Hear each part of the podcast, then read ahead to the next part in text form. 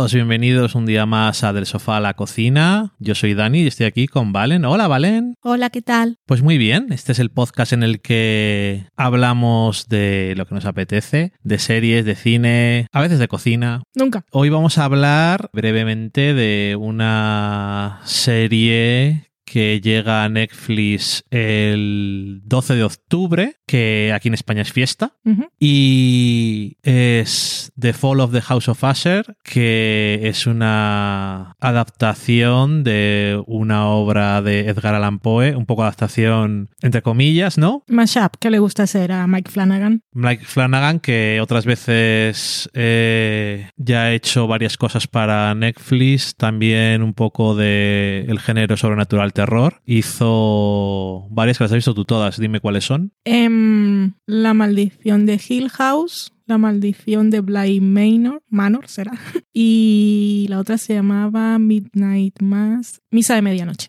Que esa era original. Sí, Las otras eran adaptaciones sí, Mashup como esta. también de Una vuelta de tuerca y de la novela del mismo nombre, ¿no? La Sí. primera. Y, y eso, lo que dice Valen es un poco más up porque es una adaptación de la obra del mismo título, pero al mismo tiempo mete muchas cosas de todo Poe en general. Y son, ¿cuántos episodios eran? Mm, Ocho. Creo que sí. Ocho sí. episodios. Hemos visto todos. ¿Has visto todos los episodios tú? Sí. Yo he visto varios. Bueno, has visto trozos. He visto el primero lo he visto entero y luego he visto otro en medio y la mitad del final Muy bien. y otra mitad de otro episodio. Pues pareces un crítico profesional. Y sin embargo no lo soy. Pero como tú sí, eh, muchos críticos profesionales tampoco se ven las series enteras. Por eso lo digo. Em, eso si lo hubiera visto a 2X. En fin, que no hay tiempo para todo. Em, en cualquier caso, que yo vi el primer episodio y dije, "Mm, ok, vale, la puedes ver tú, porque tampoco... Vimos el tráiler y un poco, no sé si lo habías leído en algún lado o era Sí. la sensación que daba. Cuando salió el tráiler, los el titular creo que fue de Variety, uno de estos, que era que la serie esta era Succession meets Poe. Y dije, uy, qué bien suena. Y veías el tráiler y más o menos pues, tenía sus puntos de humor y como los protagonistas son gente muy, muy, muy rica y sigue a una familia, em, decían, pues tiene muy buena pinta, si es esto. Y luego estás viendo la serie y la música original, sobre todo en la primera escena del primer episodio, es una copia. del tema principal de Succession, la, la emula bastante bien, pero, pero ya está, se acaba ahí. Bueno, los hijos son muy detestables y el padre también. Creo que es muy autoconsciente en su... Esto es Succession. Porque es una familia de gente rica y el padre ha criado a los hijos así un poco pues como esto que sea darwiniano y la ley de más fuerte y a ver quién sobrevive o, o básicamente no, no darles mucho cariño y amor, solo mucho dinero. Pero, pero, pero ya está. Y entonces, después de ver el tráiler y leer ese tagline, ese pitch de una cosa con- mezclada con la otra, dices, oye, qué interesante. Em, bueno, te dejaré hablar. Qué, qué interesante era, qué, qué entretenido. Mm, ok, qué entretenido. Este, en este caso, eh, el dinero proviene, es un poco comentario en la familia Sackler de Estados Totalmente. Unidos y relacionado con sus drogas para el dolor Es y un demás. opioide, literal. Y con otro nombre, pero bueno, Ligodón. que suena broma, pero bueno.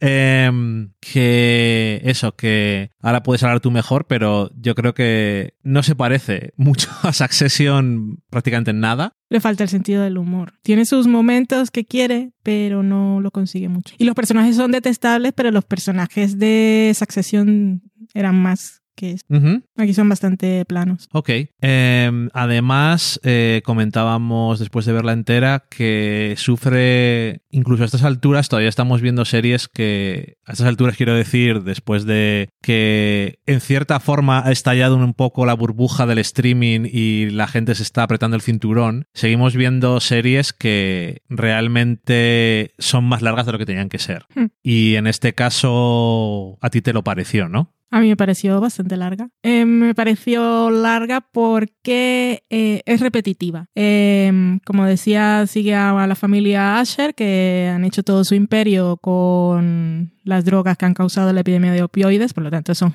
gente detestable. Y esto es una historia de terror y entonces hay, digamos, entidades sobrenaturales, fantasmas, lo que sea, tal, hay una entidad que eh, está asesinando uno a uno todos los hijos del dueño del imperio, que no me acuerdo ahora cómo se llamaba, empieza con R el nombre. Y el, el señor Asher, le, lo llamaremos. Y eso se hace repetitivo porque en cada episodio nos centramos en uno de sus hijos, a los que en realidad no llegamos a conocer mucho y es al final ver cómo muere. Y la serie tiene esa parte, em, para mí la mejor serie de, de estas cuatro que ha hecho Mike Flanagan en Netflix. Eh, la de Hill House me gustó mucho, más por la parte que podía ser más como de terror, sin que a mí, sin, sin, ser yo nada de eso de vulnerable al terror. Me gustó mucho más a nivel emocional la de Blind, Man, Blind Manor. Y Midnight Mass, eh, le veo las cosas buenas, pero para mí fue muy turra. Y esta, la de Asher, para mí es bastante turra. Pero me ha hecho poner en más alta estima Midnight Mass, porque esta, la turra, es bastante cansina, porque tenemos al señor Asher que está hablando con un detective y le dice, voy a hacer una confesión. Y esto es el primer, el primer episodio. Y se supone que le está contando cosas, pero hay un momento en el quinto episodio o algo así que el señor detective dice, me habías dicho que ibas a confesar y no has confesado nada, literal. Correcto. Se levanta y dice, bueno, yo me voy ya porque no estás diciendo Esto, nada. Este que llevamos aquí pues cinco horas y no me has dicho absolutamente nada. Y, y eso, no sé si es el, el, momento ese que en realidad no me gusta, que es cuando digo que una serie no me ha convencido y entonces comienzo a intentar decir qué es lo que podían haber hecho mejor, pero aquí era tan simple como tener menos hijos o matar de dos en dos o de tres en tres, porque eso es repetitivo. Entonces nos cuentan, eh, en el presente se van cargando a los hijos, está este señor contándole al policía cómo ha ocurrido todo esto eh, y para eso pues nos vamos al pasado, desde que él era niño con su hermana, con quien ha formado el imperio, y después cómo llegaron a hacerse con, con la empresa. Y eso también se hace bastante largo. Es cuestión de reducir. Yo no entiendo, yo entiendo la parte de Netflix de que con esto de la medición de horas le salía más a cuenta hacer más episodios de las cosas. Pero ahora que ya ha empezado a, a incluir además de las horas vistas, están como se puede hacer el cálculo, ya, ya no hay que hacer el cálculo, sino que te dicen son las horas vistas y tantos episodios que duran tanto, puedes hacer la equivalencia de número de espectadores. Entonces ya lo de las horas vistas queda un poco así,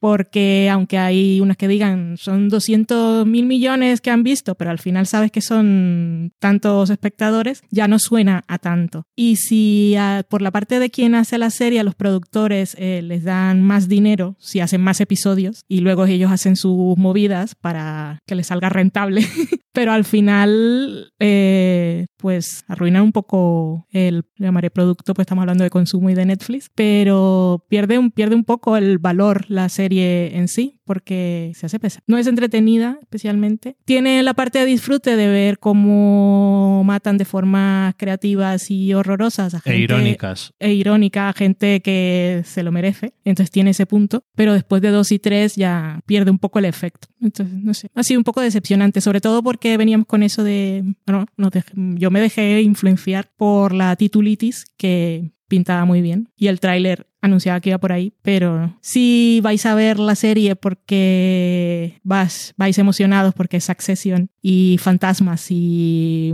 muertes y sangre y terror, pues no lo es tanto. Uh -huh. I don't know. Los actores son los mismos de la casa Flanagan, si os caen bien, pues mira, eso que tenéis ganado. Carla Gugino, pues siempre una diosa y aquí una vez más, es lo mejor de la serie. Y, y ya está. Siempre suele ser algo bueno de todas las cosas en las que sale. Y además aquí que tiene que hacer de algo como de otro mundo, Mm. un ente sobrenatural, le puedes poner el nombre que quieras, pero todo el mundo cuando va avanzando la serie le puede poner un nombre claramente a lo que al tipo de historia que estamos viendo Mm. y realmente es bastante efectiva como esa clase de, de ser. Y, si os gusta, pues, perdón, y si os gusta Edgar Allan Poe, pues muchas referencias, muchos muchos versos literales y nombres y cosas. Si os gusta ese juego, pues, pues ahí está. Bueno, sí, al- en un episodio En muchos. No episodios. diré, no digo, pero que en un episodio en concreto, no diré en cuál, es prácticamente recitar del cuervo hay Sí. y nombres de gente y títulos de episodios y bueno, pues eso.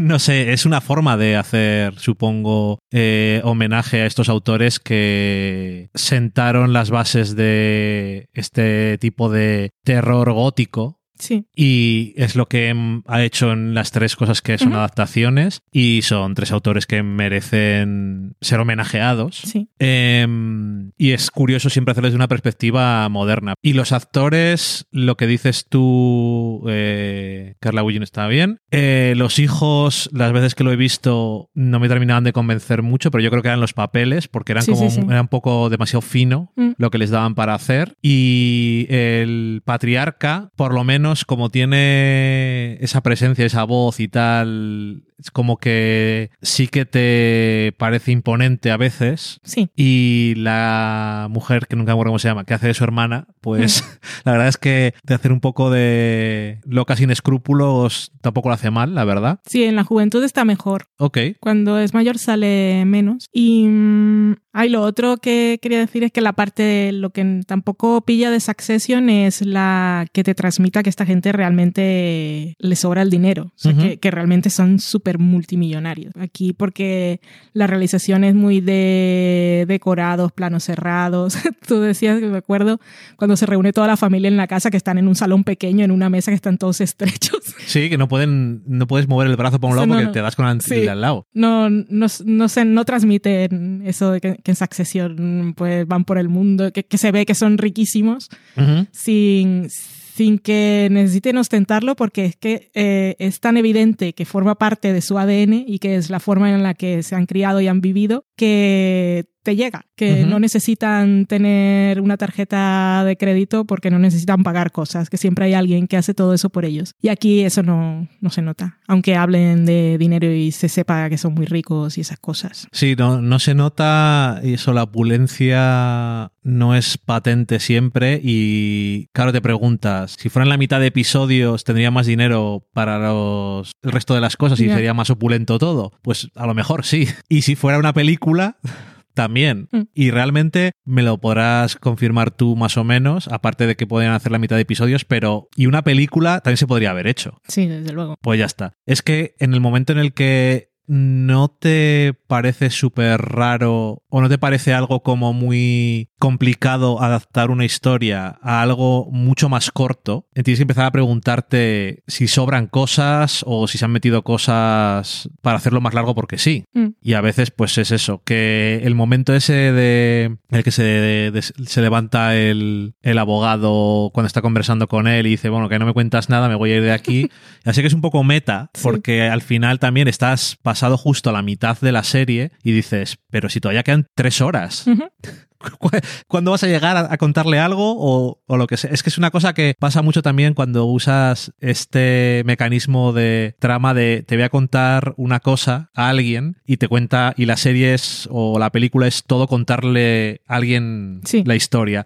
Y cuando es una serie tan larga, dices, pero la otra persona se tiene que estar aburriendo. Así es. Y supongo que de alguna forma están diciendo, pues sí, mira, también él lo ha pensado, pero no sé si ese es también un momento en el que tienes que darte cuenta de que efectivamente era muy larga, igual menos hijos hubiera estado mejor. Mm. En fin, eh, no mucho entusiasmo, hay gente que seguro que lo va a disfrutar. No, yo he leído críticas que son bastante positivas. Hay gente que la ha disfrutado. Eh, es que a mí no me ha funcionado, pues no me funciona la parte del terror, no me funciona la parte narrativa y tampoco la parte emocional, que sí, así, sí me atrajo y sí estuvo muy presente en las tres anteriores. En esta, en esta no está por ningún lado y como los personajes son tan detestables, realmente no quieres pasar más tiempo con ellos.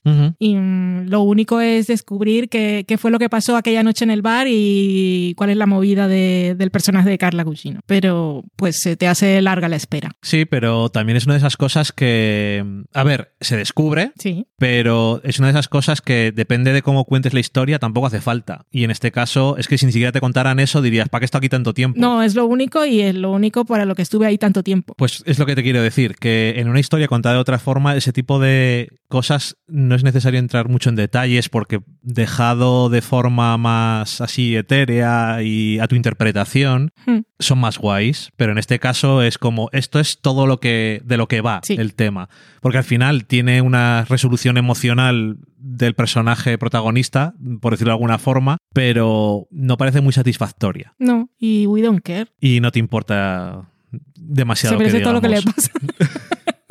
Básicamente podemos concluir. Eh, no todo el mundo que le pasan cosas se merece lo que le pasa, pero la mayoría sí. Ese sí. Desde luego. En fin, eh, la caída de la casa Asher, eh, que llega a Netflix, pues eso, el 12. No sé si esto. puente. Para el puente, eso es. No sé si esto va a salir justo el 12, el 13 o cuando saldrá, pero en cualquier caso, ahí la tenéis y tenéis la opinión. Sobre todo, fiaros. Si habéis visto las otras cosas de Mike Flanagan y más o menos pensáis lo mismo que Valen, yo creo que es un buen barómetro para saber si os va a interesar esto. Y si tenéis otras cosas que ver, esto es bastante compromiso de tiempo al final. Hmm. Entonces, dejadlo para otro momento o lo que sea. Mejor las dos horas de la Mesías, que estrena los dos primeros episodios, eh, también para el puente. Dos horas, los dos primeros episodios. Sí. Ok, vale, eso podría haber sido otro programa. Sí, eh, me gustaría hablar de La Mesías. Lo que pasa es que eh, para mí, ya yo, yo he visto siete episodios, ya he visto la serie completa. Y es, es complicado, o sea, no es complicado a recomendarla, pero como quien la vea la va a ver eh, casi a ritmo semanal, en realidad todas las cosas que ya se, todas las declaraciones que han hecho los Javis y todas las cosas que se están diciendo ya son, yo creo que están ya filtrando mucho la forma en que el espectador se va a enfrentar a la serie. Pues ya le están revelando demasiado, dando referencias. Están contando cosas. de más cosas. Sí, eh, porque es una serie que, que transcurre mucho tiempo y te, cuen- te cuenta cosas de una familia a través de tres décadas y se ha centrado todo en la parte de la parte que es más flashy del grupo musical y de las tres actrices que interpretan a la protagonista que es la Mesías y en los dos primeros episodios nada eso no sale o sea entonces Bueno, podemos No lo sé. decir que ya que nos hemos puesto, esto no es lo que hacemos normalmente, pero Mm. ahí queda como epílogo. La Mesías es Movistar. sí Eh, ¿La has visto entera? ¿La recomiendas? ¿Te ha la gustado? mucho me gustó mucho Mucho. Y si tenéis la más mínima, el más mínimo interés, no, no leáis o veáis cosas por ahí porque os van a estropear un poco la cosa, la gracia que tiene igual. Muchísimo, porque es que además han dado entrevistas en que hacen preguntas. Hay una cosa que yo vi en el primer segundo episodio. eh, En el primer, segundo episodio. en el primero o segundo episodio, es que Ah. no me acuerdo. Hay, hay avistamientos de ovnis y hay un grupo de personas que supuestamente fueron abducidas y se reúnen para hablar de ello. Y el lenguaje que utilizan cuando hablan de esa experiencia a mí me remitía a otra cosa. Y yo no hice eh, el junket, le dije a mi compañera Belén que fuera y ella les preguntó eso. Anyway, de todas formas esto cuando se lo dije a Belén, yo no había visto el séptimo episodio. En el séptimo episodio mm, me resolvían la duda de lo que para mí era evidente. Pero eso es el final. Y ellos ya lo respondieron y eso está saliendo. Que Y- no es súper importante, no, no te afecta, no es un spoiler, pero, pero sí. Digamos que hay un punto intermedio entre Matthew Weiner hablando de Mad Men. No hay Y- un punto intermedio. O sea, está Matthew Weiner, eh, que no quiere decir nada, y los Javis, que de alguna manera quieren controlar la narrativa. Y entonces ellos desde el principio lo que están diciendo es, es esto, es esto y es esto. Para que la gente no haga. Para que no haya las interpretaciones extrañas. Ok. Y eso está bien por un lado que hables tan abiertamente de, de una obra que te ha costado tantísimo hacer y, a- y en la que has invertido tanto tiempo y con la que demuestras toda tu madurez y todas esas cosas, pero yo me reservaría, al menos diría esto embargo, no hables de esto hasta que se emita el episodio. Pero no es. Yo entiendo eso también, pero no es un poco fútil siempre intentar controlar las cosas. Una vez que has hecho una obra, lo que piense la gente de ella no lo puedes controlar. Sí, pero cuando ya empiezas a leer cosas desde el principio, de alguna manera te condiciona.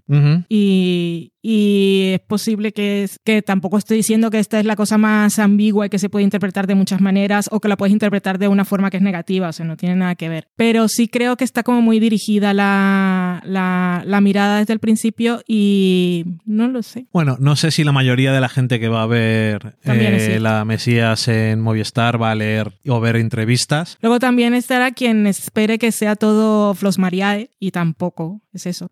O que sea el reverso oscuro de la llamada y tampoco. Es una serie bastante... Me sorprendió mucho porque no, no me- yo me esperaba que fuera más... Más eh, mm, sentido del humor, cultura popular, ¿Sátira? o- sátira, parodia, Y no. más amable. Aunque había visto Veneno, pero como Veneno estaba basado, o sea, era la vida de una persona real, Ajá. el drama, el drama estaba ahí. Pero, eh, bastante curioso. Esta no es lo que me esperaba, desde luego. Esta serie, por cierto, va a estar en otros países también, igual que vendieron la de la Veneno a Por, HBO a- Max. por ahora solo está en Movistar, que es quien tiene los derechos internacionales. Yo no sé Movistar cómo tiene lo de la venta de sus series. Porque claro, HBO era otra historia, porque era fácil ponerla en Max. Correcto. Bueno, eh, antes de que enganchemos y empecemos a hablar de otra cosa, de repente, eh, lo dejamos ahí. La caída de la casa no. Thumbs down. sí. Y la Mesías para arriba. La Mesías para arriba, pero no es un jardín, es un jardín de rosas que para mí es el infierno. Yo creo que sí, sería un jardín de rosas con espina. Bueno, que no es una serie que le digas a la gente, en cuanto estéis, si estéis un poco de bajona, poneros esto que No. os vais a alegrar mucho la vida. No, Eso es lo que estamos diciendo, Eso es lo ¿no? que estamos diciendo. Correcto. Vale, pues ya lo sabéis y nada más. Muchas gracias por llegar hasta aquí y nos escuchamos otro día. Adiós. bye.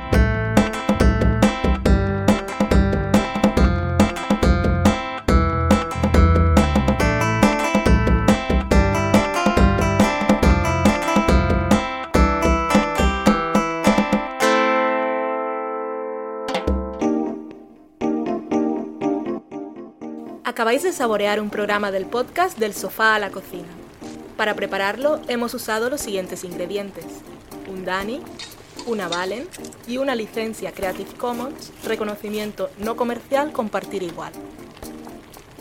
Cuando tenemos los ingredientes, los picamos muy finos, los dejamos pochando en una sartén y cuando estén caramelizados, los mezclamos con la licencia Creative Commons, que, cuidado, no admite uso comercial de la obra original ni derivadas, que se tienen que distribuir con la misma licencia que la original, siempre citando a los creadores. Después de 10 minutos, condimentamos la mezcla con iTunes, iBooks, Twitter y un poco de Facebook. Si no encontráis las adecuadas en el mercado, buscad el nombre del blog.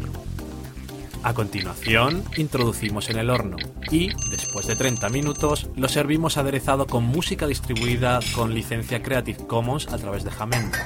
Al final del post correspondiente vienen especificadas concretamente. Si tenéis alguna duda con respecto a la receta o a cualquier otra cosa, podéis preguntarnos a través del correo electrónico del sofá a la cocina. Buen apetito.